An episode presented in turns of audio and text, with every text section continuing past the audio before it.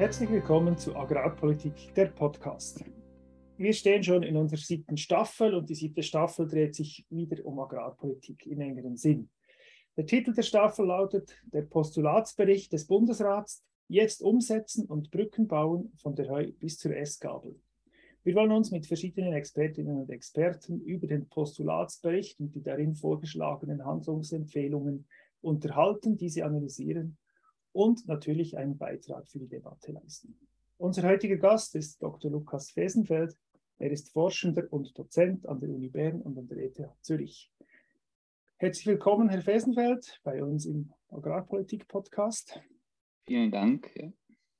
Ähm, Sie haben sich bereit erklärt, bei uns äh, Rede und Antwort zu stehen für ein Gespräch. Wir werden miteinander eben diesen Horizont des Postulatsberichts ähm, diskutieren, bevor wir in die Untiefen äh, eintauchen. Ähm, Sie als ursprünglich aus Deutschland kommend haben einen etwas anderen Blick vielleicht auch auf die Schweiz und insbesondere auf die Schweizer Politik und auf die Agrarpolitik. Äh, können Sie so kurz sagen, was, was ist Ihnen so äh, anders oder fremd auch vorgekommen, wie die in der Schweiz Politik oder insbesondere Agrarpolitik betrieben wird, im Unterschied zu Deutschland?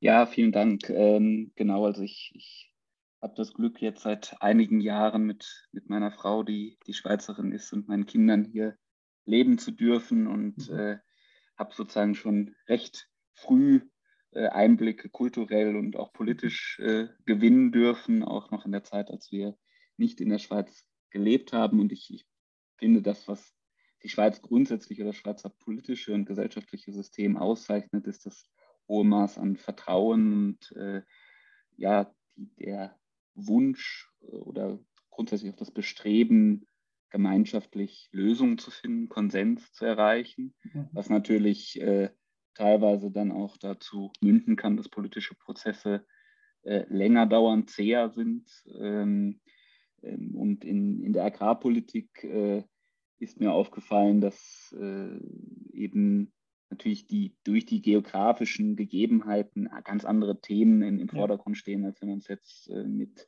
der EU oder Deutschland beispielsweise vergleicht. Äh, äh, andere Chancen und Möglichkeiten äh, da sind, äh, Lösungen auszuarbeiten und äh, sicherlich auch die Schweiz einen höheren Freiheitsgrad sozusagen besitzt, auch im, im Außenhandel anders zu agieren. Das ist, ist sicherlich ein, ein sehr wesentliches Unterscheidungsmerkmal. Ja. Das wäre ja auch eine Chance, also dass es da gewisse ja. Freiheiten eigentlich gibt, die genau. im europäischen Umfeld nicht so verfügbar sind.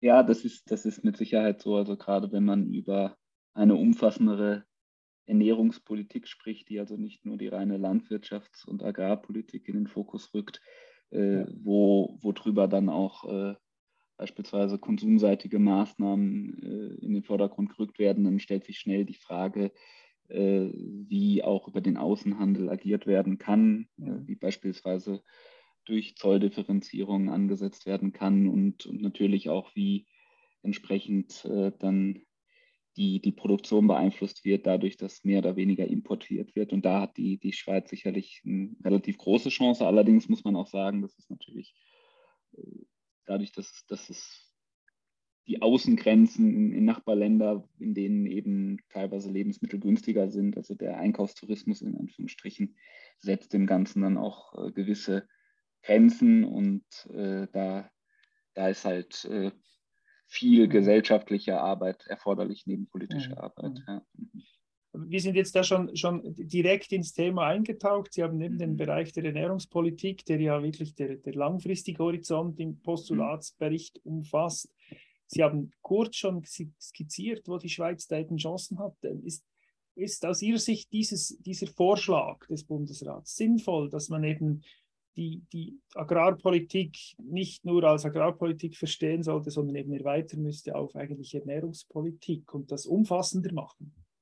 Ja, das ist aus, aus meiner Sicht als Politikwissenschaftler und Politikökonom sehr sinnvoll. Ich beschäftige mich viel mit Fragen auch der Gouvernanz, also wie letztendlich institutionell und politisch der Rahmen gesetzt werden muss, um, um dringende Handlungsherausforderungen anzugehen. Und äh, was wir in den letzten Jahren nicht nur in, in der Schweiz, sondern auch äh, in ganz Europa, weltweit teilweise sehen, dass mhm. die zunehmenden Herausforderungen die äh, sich der Landwirtschaft gegenüberstellen durch den Klimawandel, durch den Biodiversitätsverlust, durch, durch viele sehr dringende Herausforderungen, äh, der, ja, der, der Druck und damit auch das Polarisi Polarisierungsrisiko zugenommen hat und mhm. äh, viele Bäuerinnen und Bäuer sich äh, teilweise zu Recht in, in die Ecke gestellt fühlt. Also sie, sie fühlen sich äh, sozusagen nicht als Beitragende für die, die Gesellschaft ernst genommen und das ist sehr, sehr schade, weil sie leisten einen unglaublich wertvollen Beitrag und äh, mhm.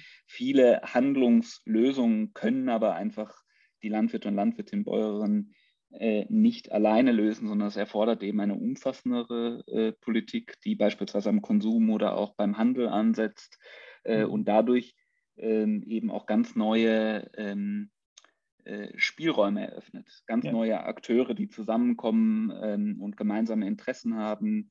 Ähm, und dadurch kann aus, aus meiner Sicht Polarisierung entgegengewirkt werden und, und wirklich wirkungsvolle und machbare Lösungen erarbeitet. Ja. Jetzt ist ja in der Schweiz so, dass das, ähm, das aktuelle agrarpolitische Paket ist ja unter anderem gescheitert am Vorwurf, es sei viel zu komplex. Also mhm. das, das Geflecht von Maßnahmen, Vollzugsnotwendigkeit, Mittelverteilung. Kann, kann dann es besser werden, wenn der Systembereich eigentlich noch erweitert wird? Also wenn man ja. wenn die Komplexität sowieso schon hoch ist, äh, kann es wirklich besser werden, wenn man sagt, okay, man, man schaut jetzt nicht nur die Landwirtschaft an, sondern den ganzen Ernährungswertschöpfungskettenbereich und will ja, den politisch regulieren. Ja, das ist sicherlich ein, eine, ein, ein, ein, durchaus ein Zielkonflikt. Also wenn man das, die Systemgrenzen sozusagen erweitert, ja. erhöht man auch notwendigerweise die Komplexität. Andererseits kann man dann in jedem Bereich vielleicht auch die allerwesentlichsten Stellschrauben acht geben mhm. und verzettelt sich vielleicht auch nicht in Anführungsstrichen in, in zu detaillierter Regulierung. Eine der Herausforderungen eben des Fokus auf die Landwirtschaft alleine, die Agrarpolitik ist, dass man probiert, sehr minutiös zu regulieren. Das nimmt natürlich auch unglaublich Motivation von den, von den Bäuerinnen und Bäuern. Mhm. Sie fühlen sich dann noch mehr sozusagen kontrolliert und, und diese Art äh, kann man etwas aufbrechen. Man kann also sozusagen mehr Freiheitsgrad da lassen, wenn man an anderen Stellen ansetzt und äh, zum Beispiel über konsumseitige äh, Umweltbesteuerung nachdenkt, wenn man über äh, andere äh, Transparenzvorgaben für den Handel nachdenkt, dann, dann nimmt eben der Handlungsdruck mhm. detailliert zu regulieren auf der äh, landwirtschaftlichen äh, Seite ab und da nimmt, nimmt auch der Komplexitätsgrad etwas ab.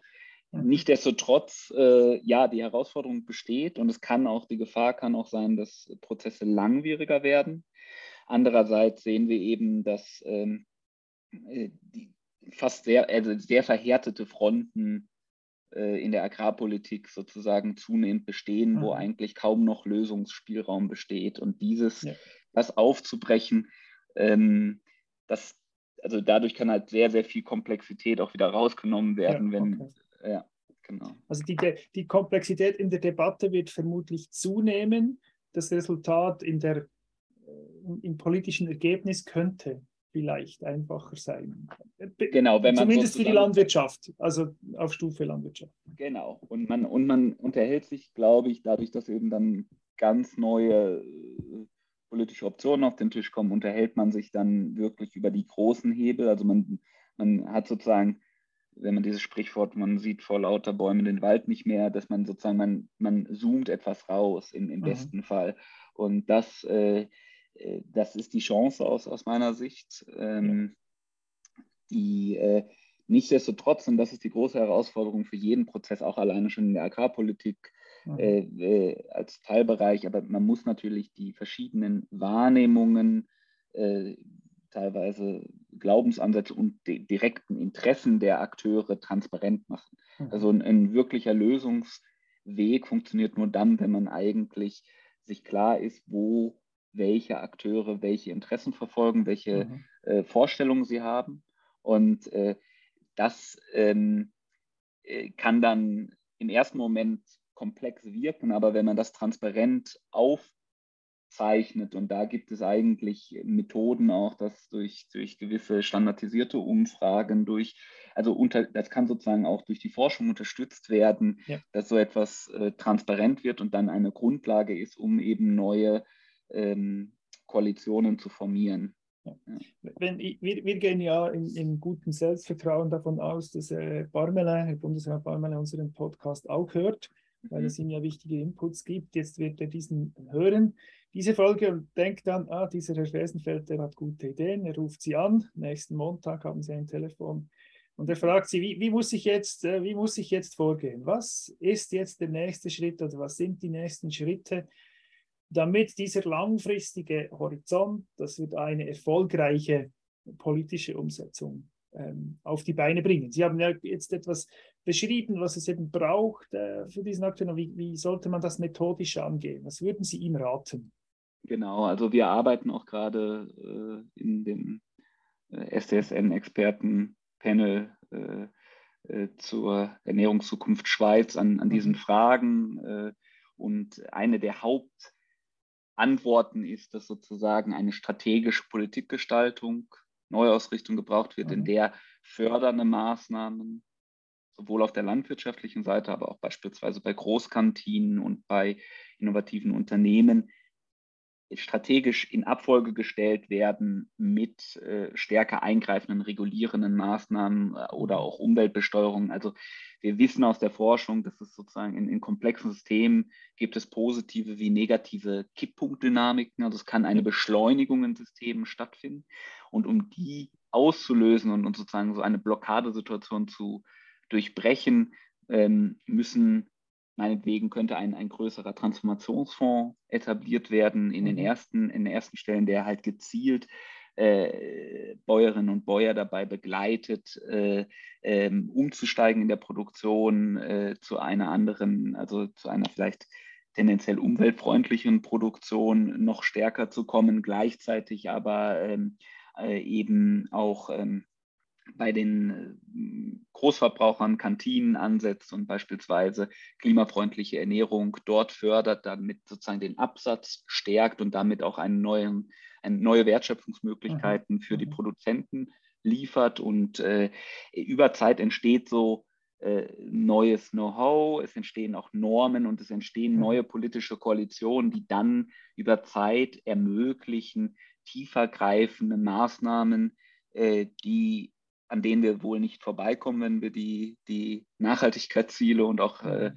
auch die Ernährungssicherheit letztendlich gewährleisten wollen, dann äh, müssen wir über solche Maßnahmen wie umfassende Umweltsteuern konsumseitig zum Beispiel nachdenken, wo momentan viele Akteure politisch vor zurückschrecken, mhm. die aber, wenn man genau drüber nachdenkt, äh, und eine Umstellung rechtzeitig fördert, durchaus auch im Interesse vieler Akteure sein mhm. könnten. Und genau, das ist das eine, was sozusagen die politischen Pfade angeht. Und wie ja. kommt man da konkret hin? Äh, das ist dann wieder eine Frage, das, das sperrige Wort der Gouvernanz. Also äh, wie äh, müssen wir eigentlich institutionell zusammenarbeiten? Und das mhm. erachte ich neben den konkreten Maßnahmen als, als wichtigste Baustelle, die man möglichst rasch angehen sollte, dass man wirklich neue Formen finden sollte, wo die zentralen Stakeholder, also Akteure im System entlang der gesamten Wertschöpfungskette miteinander äh, im vertraulichen Rahmen nicht nur Dialog führen, sondern probieren tatsächlich Kompromisse auszuhandeln und damit dann Empfehlungen in den parlamentarischen Prozess bringen, die dann hinterher vielleicht nicht ganz so polarisierend sind, wie sie ja. momentan häufig sind. Ja. Wie, wie, könnte, wie könnte dieser Prozess aussehen? Also ja. Es, gibt, es gab ja in der Vergangenheit immer wieder Versuche auf Stufe Agrarpolitik äh, die wichtigsten Stakeholder einzubeziehen und bisher muss man sagen, eher mit überschaubarem Erfolg, was die Akzeptanz der politischen äh, Vorschläge äh, betrifft. Also, was würden Sie sagen, was müsste man anders tun oder welche Kreise müsste man vielleicht involvieren, die bisher nicht involviert waren?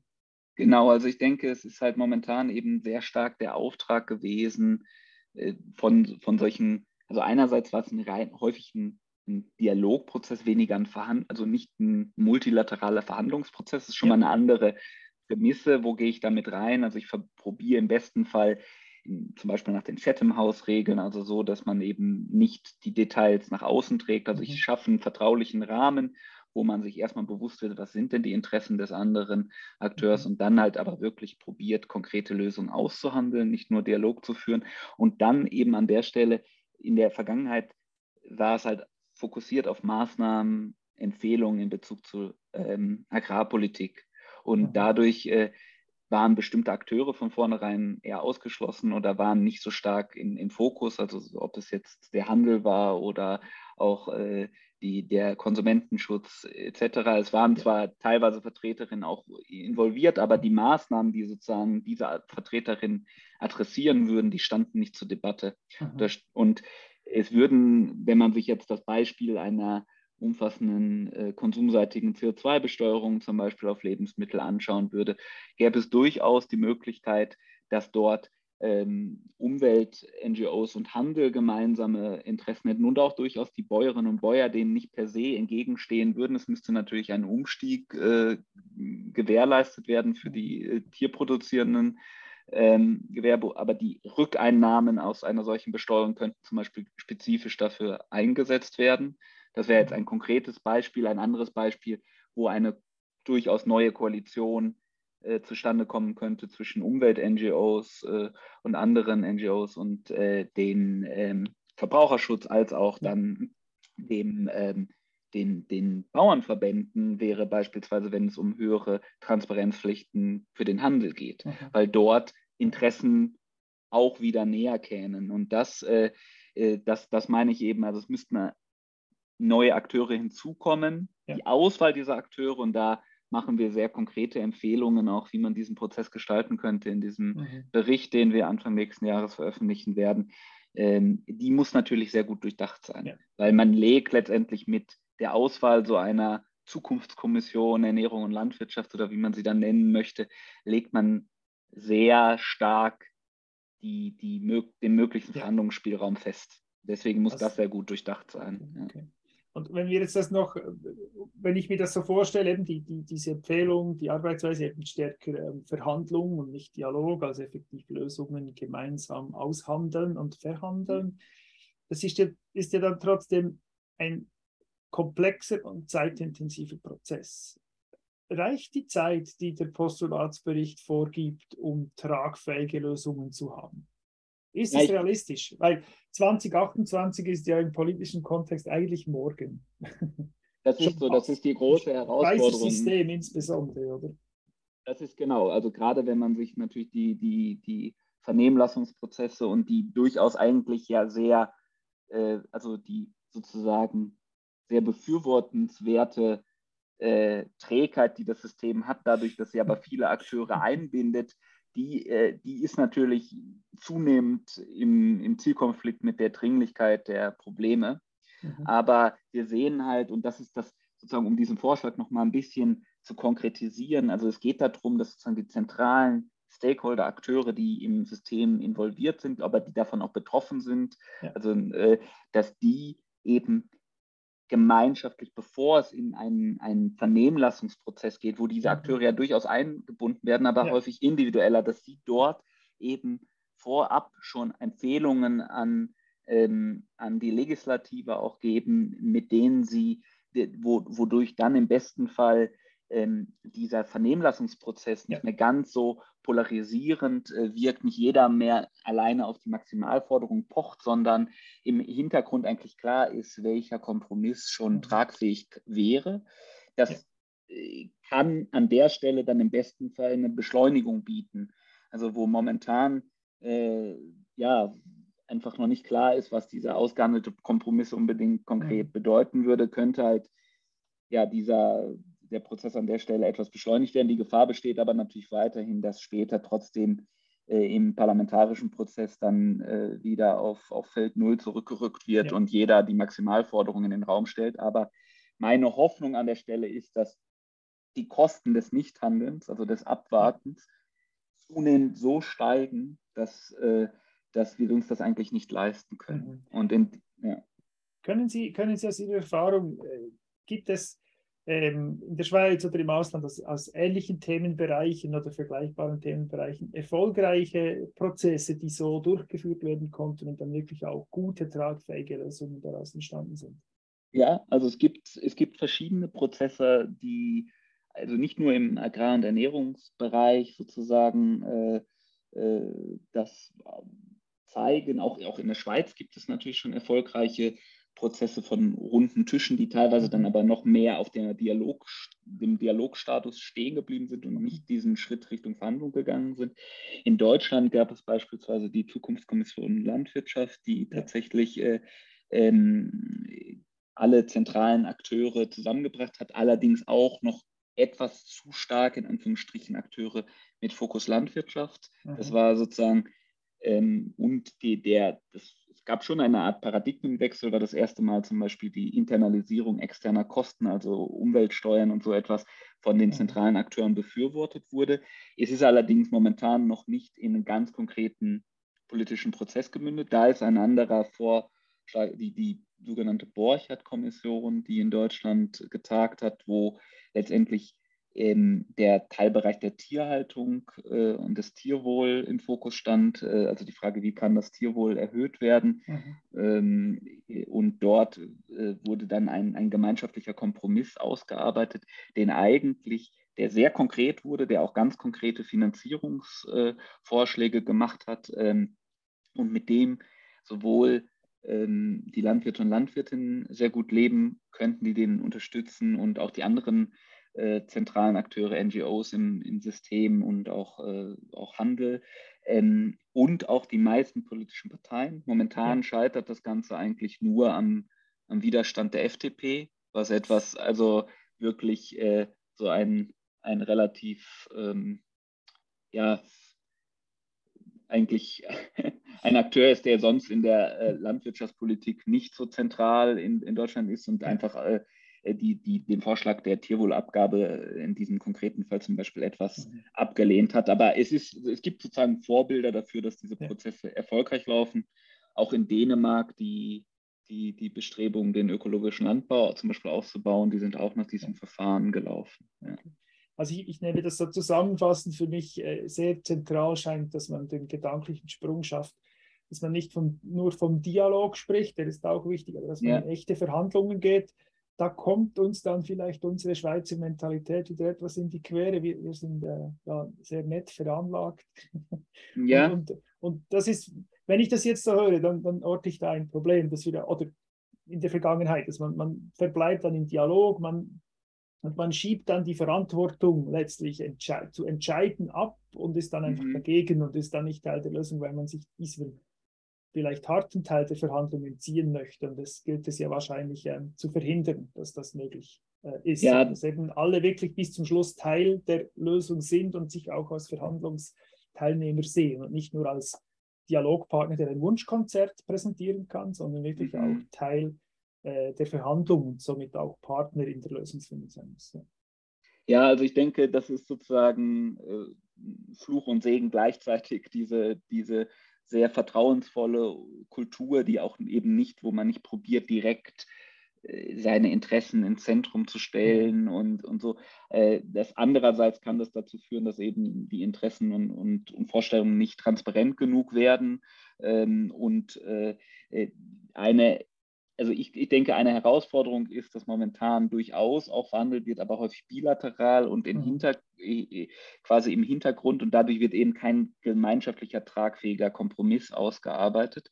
Ich glaube, die große Chance von so einem wirklich multilateralen Verhandlungsprozess liegt darin, wenn man die, sozusagen den, aus meiner Außenwahrnehmung sozusagen diesen kulturellen äh, Verhandlungs, äh, ja, oder diese kulturelle Verhandlungskultur, die Verhandlungskultur der Schweiz sozusagen berücksichtigt ja. ist, dass man eben ähm, wirklich probiert, konstruktiv miteinander dann zu mhm. sprechen und dass man, wenn man dann eben am Tisch gemeinschaftlich sitzt und weiß, die Dinge gehen nicht in die große Öffentlichkeit, dass man dann eben eine, eine hohe Vertrauensbasis hat, mit der man sprechen kann über Interessensgruppierungen hinweg. Und diese mhm. persönliche Ebene ist eigentlich sehr förderlich und wenn man das in anderen Kontexten, die, die kulturell viel polarisierter sind, wie jetzt die USA beispielsweise, da glaube ich, würde so ein Prozess viel schwieriger werden. Ja. Ähm, deswegen sehe ich durchaus auch eine Chance da drin, aber man müsste vielleicht trotzdem sich klar werden, man kommt an solchen multilateralen Verhandlungen eigentlich nicht vorbei, wenn man okay. wirklich eine Lösung finden will. Ja. Dann, dann, sind wir gespannt. Wir sind leider schon mit der Zeit am Ende angelangt. Äh, noch kurze Rückfrage: Dieser Bericht, wann wird der erscheinen, den Sie erwähnt haben? Also wir, es wird diesen äh, Anfang Februar den Ernährungsgipfel äh, geben, wo unter anderem auch äh, der Bundesrat vertreten wird, die Bundesämter, die den Prozess mitbegleiten mhm. und kurz vorher wird dieser Bericht äh, veröffentlicht, also äh, wahrscheinlich äh, in der letzten Januarwoche oder ersten äh, Februarwoche 2023. Mhm, das passt bestens mit dem Ende unserer Staffel. Also wir werden auch das noch behandeln können. Herr Fesenfeld, vielen Dank für dieses Gespräch, für Ihre Ausführungen, für Ihre sehr spannenden Überlegungen und auch diesen Einblick in, in die aktuell laufenden Arbeiten. Vielen Dank, haben Sie sich Zeit genommen. Die, vielen Dank für die Einladung. Das war die zweite Folge der siebten Staffel von Agrarpolitik, der Podcast. Wenn Sie Inputs haben zu unserem Podcast, dann ist info at agrarpolitik-podcast.ch die richtige Adresse. Äh, wenn Sie unsere Newsletter abonnieren äh, wollen, können Sie das tun auf unserer Homepage. Und falls Sie unsere Arbeit unterstützen möchten, können Sie das tun, indem Sie ein Werbefenster buchen und uns als Sponsor unterstützen oder eine Spende tätigen via Kreditkarte oder Twint. Ist das möglich? Die Produktion der heutigen Sendung Hans-Jürgen Jäger, Moderation Andreas Wies. Ich wünsche Ihnen einen erfolgreichen Tag.